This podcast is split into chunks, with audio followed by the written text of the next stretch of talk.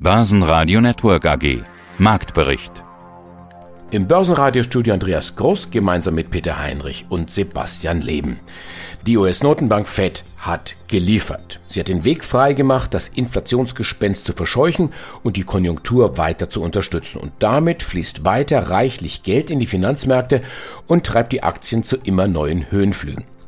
Die Optimisten bleiben am Ruder, die 15.000 Punkte jetzt in Reichweite. Dazu ein Ölpreis bei knapp 68 Dollar.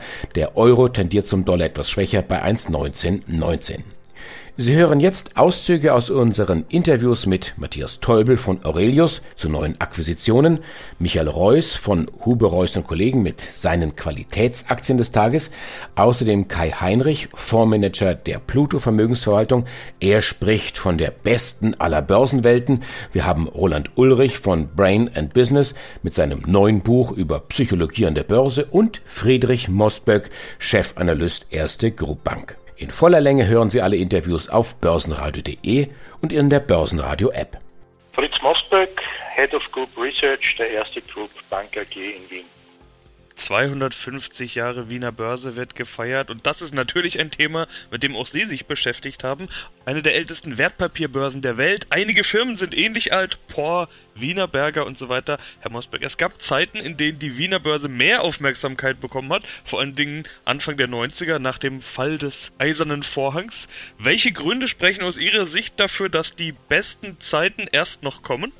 Ja, die besten Zeiten. Ich glaube, es wird nicht mehr so sein können, wie das vor 1990 war, wie quasi die Börse als Emerging Market von Jim Rogers entdeckt wurde. Da hat es ja exorbitante Kurssteigerungen gegeben. Solche Zeiten, glaube ich, werden nicht mehr kommen, weil der Markt einfach professioneller geworden ist, etablierter und natürlich auch regulierter.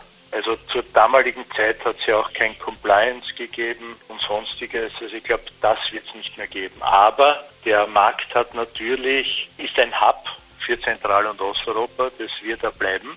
Weil, ja, wenn man den Großteil der ATX-Unternehmen betrachtet, das sind mehr als drei Viertel von der Market Cap, so erbringen die den Großteil ihrer Umsätze und Erträge aus der Region Zentral- und Osteuropas.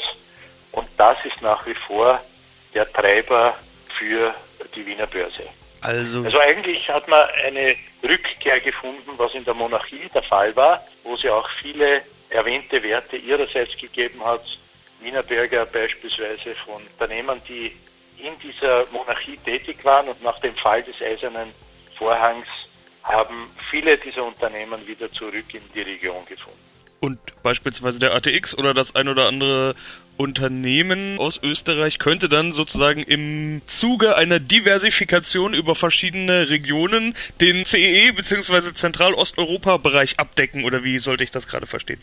Das stimmt, weil eigentlich hat der Durchschnitt des ATX, die großen Werte, nichts mehr oder fast nichts mehr mit der österreichischen Konjunktur zu tun, sondern diese ganzen OMVs, Wienerberger, Meyer-Mellenhofs, Erste Group, Raiffeisen etc., also wie gesagt drei Viertel des ATX sind stark mit der Region Zentral- und Osteuropas verbunden, mit einem wesentlich größeren Teil an einer Bevölkerung, an unterschiedlichen konjunkturellen Entwicklungen und daher gibt es eigentlich eine geringe Korrelation nur mehr mit der österreichischen Wirtschaft, aber eine breiter diversifizierte Basis mit unterschiedlichen Wirtschaften Zentral- und Osteuropas, also mit einer Vielzahl von Ländern. Und das ist eigentlich auch das Thema, wonach ich immer auf Roadshows gefragt werde. Also es hat mit Österreich in dem Sinn nichts mehr zu tun, sondern mit einer ganzen Region. Und das wird auch sicher der Treiber für die Zukunft sein. Und hier die Schlusskurse vom Donnerstag. Der DAX schließt bei 14.775 Punkten, ein Plus von 1,2 Prozent. Rauf geht's auch beim MDAX, 0,3 Prozent, Schlusskurs 31.972. Und schnell der Blick nach Wien, der ATX plus 0,4 Prozent, 3.165 Punkte. Das irre Drama um die Hosse bei Volkswagen geht weiter. Allerdings laufen jetzt die Stammaktien und die Vorzugsaktien auseinander. Die Stämme klettern noch einmal 8% auf 333 Euro in der Spitze und die Vorzüge im DAX dagegen fallen etwa 2%. Die Hosse der vergangenen Tage wird sich die Finanzaufsicht BaFin etwas genauer ansehen. Mein Name ist Roland Ulrich. Ich bin Experte für Finanzpsychologie und für Trading, betreue seit vielen Jahren private Anleger und Trader bei ihren Anlageentscheidungen, schreibe Bücher, Fachbeiträge, mache Seminare und auch sehr viele Lehrvideos zum Thema Financial Empowerment und erfolgreiche und kluge Geldanlage. Neurowissenschaft und Finanz zusammengebracht. Da, auch dafür gibt es einen Begriff, nämlich die Neurofinance. Wir wollen über ein Buch sprechen, das Sie zu dem Thema geschrieben haben, nämlich Trading Psychologie für Dummies. Ich habe es hier in der Hand. Trading Psychologie wohlgemerkt, nicht Anlegerpsychologie, will ich nur mal nochmal betonen an der Stelle. Was sind denn die Unterschiede in der Psychologie von Tradern und von Anlegern? Es ist in erster Linie der unterschiedliche Anlagehorizont. Im Angelsächsischen wird er gar nicht so unterschieden. Im Deutschen ist das Wort Trading oder Trader schwerer zu übersetzen. Im Grunde ist es der Anleger, aber unter Tradern in Deutschland versteht man eher diejenigen, die in sehr kurzen Zeitfenstern an den Märkten unterwegs sind, also auf Minuten, auf Stunden, auf Tagesbasis, also die sogenannten Daytrader. Während der Anleger ist eher derjenige oder diejenige, die über längere Zeitperioden an den Märkten investieren, also über Wochen, über Monate oder auch über viele, viele Jahre und langfristig an der Börse dabei sind. Es gibt aber auch viele Gemeinsamkeiten. Klar, es geht bei beiden im Endeffekt darum, sein Geld zu investieren und hoffentlich was dafür zu bekommen. Zum Beispiel ist ja auch beiden zu raten, sich an seine Strategie zu halten. Erstmal eine Strategie zu haben und sich dann auch dran zu halten. Aber Trader, wie Sie gerade gesagt haben, müssen das ja viel häufiger tun. Das heißt, diese Entscheidungen, diese Strategie müssen die viel häufiger anwenden als der Langfristanleger. Sie empfehlen, dass diese Strategie so in Fleisch und Blut übergehen muss, dass man sie quasi im Autopilot beherrscht. Wie geht denn das? Also es ist wichtig, dass man einen Plan, eine Strategie hat, Anlageziele hat und dergleichen, vor allen Dingen im kurzfristigen Zeitfenster, weil ansonsten eben Emotionen ins Spiel kommen, die Psyche ins Spiel kommt und man einfach zu viele Fehlentscheidungen trifft. Und die Gefahr ist halt besonders groß im kurzfristigen Zeitfenster. Als langfristiger Anleger kann ich durchaus mal einen Bärenmarkt überstehen, wenn ich einen Anlagehorizont von 10, 20 oder wie viel Jahren habe und fürs Alter vorsorge dann kann ich durchaus die Schwankungen an der Börse aussitzen und bin dann auch von den Emotionalitäten nicht ganz so stark betroffen. Wenn ich im kurzfristigen Zeitfenster unterwegs bin, dann trifft mich das natürlich sehr, sehr viel stärker. Und da ist es natürlich sehr wichtig, ein vernünftiges Risikomanagement zu haben, Verluste konsequent zu begrenzen, Gewinnziele festzulegen, aufzupassen, dass man nicht zu stark in einem Wert investiert ist oder zu gehebelt. Da muss ich einfach ganz andere Faktoren berücksichtigen.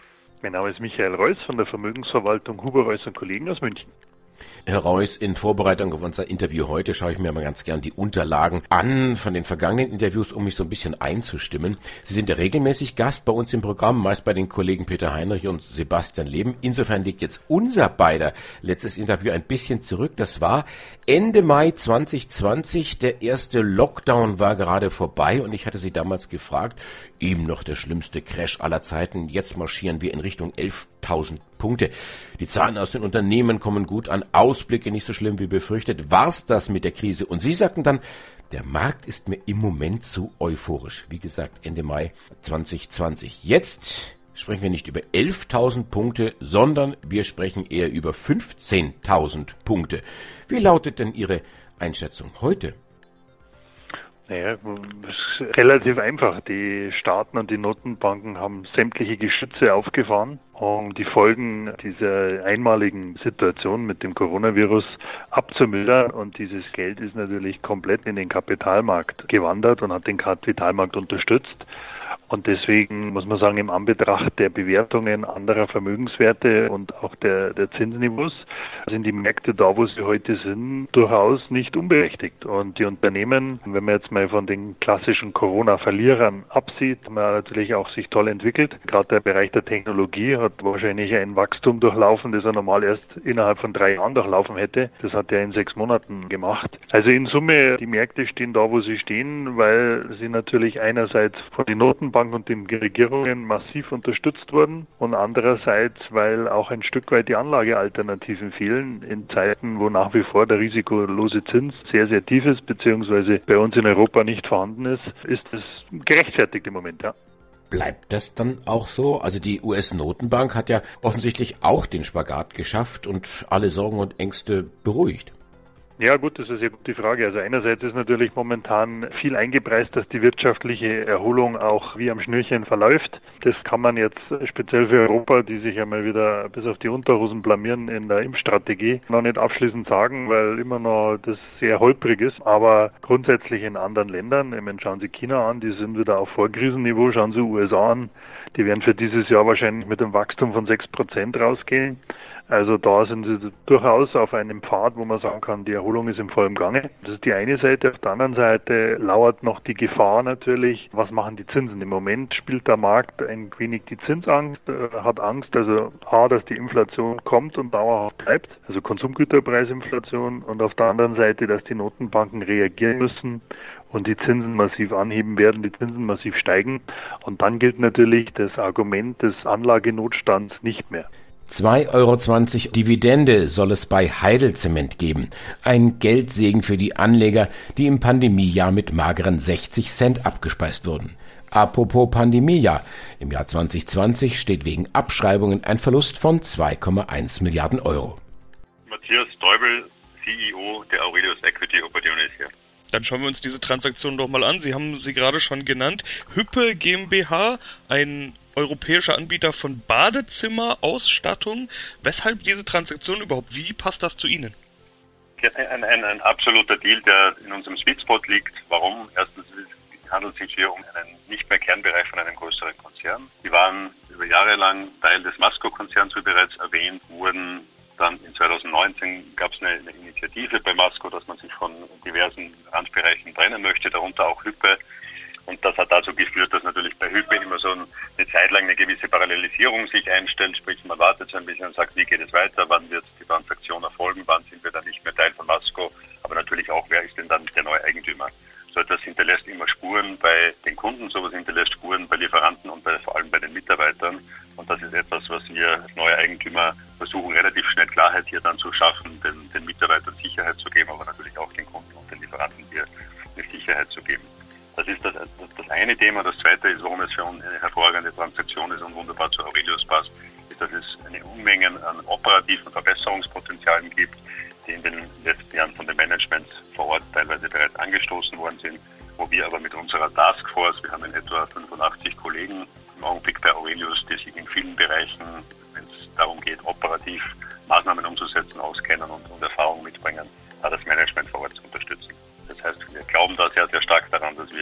wir auf eigene Beine als mittelständisches Unternehmer stellen können, aber vor allem natürlich auch, dass wir Hüppe dabei unterstützen, dass das ein nachhaltiger Wachstumscase wird. Ja. Abgesehen davon ist das ein sehr stabiler, ein sehr stabiles Marktumfeld.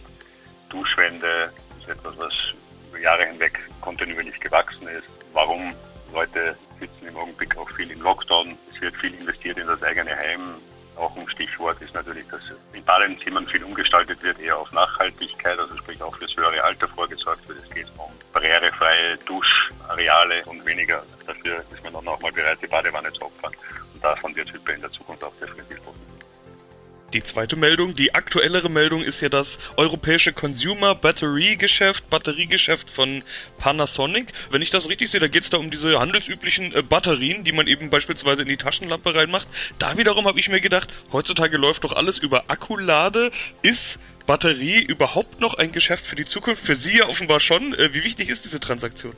Absolut. Also ein sehr, sehr stabiler Markt, wachsender Markt. Natürlich auch mit unterschiedlichen Subströmungen in dieser Nische. Noch einmal Panasonic oder das europäische Geschäft von Panasonic hat zwei eigene Standorte, wo Batterien hergestellt werden. Einmal in Belgien und einmal in Polen. Das hat eine sehr, sehr gute Marktpositionierung. Wir sind in fast allen europäischen Ländern mit einem sehr hohen Marktanteil vertreten, hat ein sehr ausgewogenes Portfolio, hat einen sehr ausgewogenen Vertriebskanal, etwas den, den Online-Bereich vielleicht noch unterrepräsentiert, definitiv etwas, was wir als äh, Potenzial für die Zukunft sehen. Um zurückzukommen auf Ihre Frage, ja, es ist so, elektronische Geräte nehmen zu, jedes Spielzeug hat mittlerweile irgendwo Batterien eingebaut. Natürlich ist dieses Thema wiederaufladbare Batterien ein Thema. Auch das ist etwas, was Panasonic bereits anbietet und sicherlich etwas, was wir weiterhin ausbauen wollen. Da sehen wir auf jeden Fall noch viel Potenzial zu wachsen in dem Bereich. Medizintechnik läuft einfach. Der Laborausrüster Sartorius hebt jetzt die Prognose an um ein Drittel. Die Aktie klettert 8 Prozent. Dagegen gibt sich die Reederei Hapag-Lloyd eher bedeckt, was den Ausblick angeht.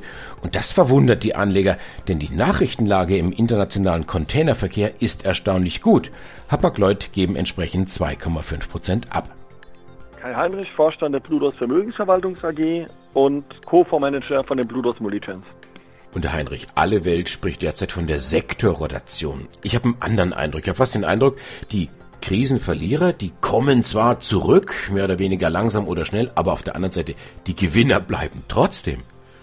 Ja, das ist tatsächlich ein bisschen verrückt. Man hat ja den Eindruck, wenn man so klassische Börsenbriefe oder den Börsenteil liest, als hätten wir ein Desaster in den Tech-Aktien und hätten eine riesen Rotation von Tech in die gefallenen Engel. Fakt ist aber, dass wir kein Desaster in den Tech-Aktien haben, sondern schlicht und ergreifend bei den großen Aktien ein Seitwärtstrend. Und das gilt tatsächlich auch nur für die großen, nicht zwangsläufig für die mittelgroßen Werte. Und dass wir parallel dazu einen Anstieg haben von den, ich nenne das einfach mal, gehassten Branchen 2020, Touristik, Airlines, alles was in dieses Segment fällt, Ölwerte auch ein Beispiel, Rohstoffaktien, dadurch der Markt immer mehr Breite gewinnt. Das heißt, der Begriff Sektorrotation, den ich tatsächlich in Mandantengesprächen auch oft benutze, ist eigentlich gar nicht korrekt, sondern wir haben eher das Thema, dass weitere Sektoren hinzukommen, die eine größere relative Stärke aufbauen. Nicht das ganze Geld aber aus dem Tech-Sektor rausrotiert, wie es so unterstellt wird. Das klingt so, als ob das eigentlich was richtig Gutes, was Solides, was Festes wäre, was auch eine Zeit lang belastbar ist. Ja gut, ich meine, das eine ist immer so das Gefühlte. Gefühlt sagt man, Mensch, wir äh, sind noch mitten in der Pandemie, also insbesondere hier nun ja auch in Deutschland beziehungsweise in Europa. Und die Börse darf gar nicht steigen, weil der Gastronom um die Ecke hat Probleme und der Hotelier und all diese Themen so ungerecht das ist, sind natürlich die Mittelständler oder die Freiberufler nicht an der Börse gelistet, sondern sind nun mal die großen Konzerne. Die Börse spielt immer die Zukunft. Also wir sind sozusagen an der Börse schon sechs Monate weiter nach Impfung, nach einer Normalisierung des Alltags die Verbindung zwischen Marktbreite, weiter niedrigen Zinsen, gestern gab es ja hier nun auch einigen äh, interessanten Input von der amerikanischen Notenbank, zeigt verrückterweise, muss man dazu sagen, im Moment die beste aller Börsenwelten. Wir haben hohes Momentum, wir haben niedrige Zinsen, der Markt stellt sich immer breiter auf in den verschiedenen Bereichen. Ja, die Ampel steht auf grün. Das Team vom Börsenradio sagt jetzt Dankeschön fürs Zuhören, wo immer Sie uns empfangen haben. Mein Name ist Andi Groß. Börsenradio Network AG. Marktbericht.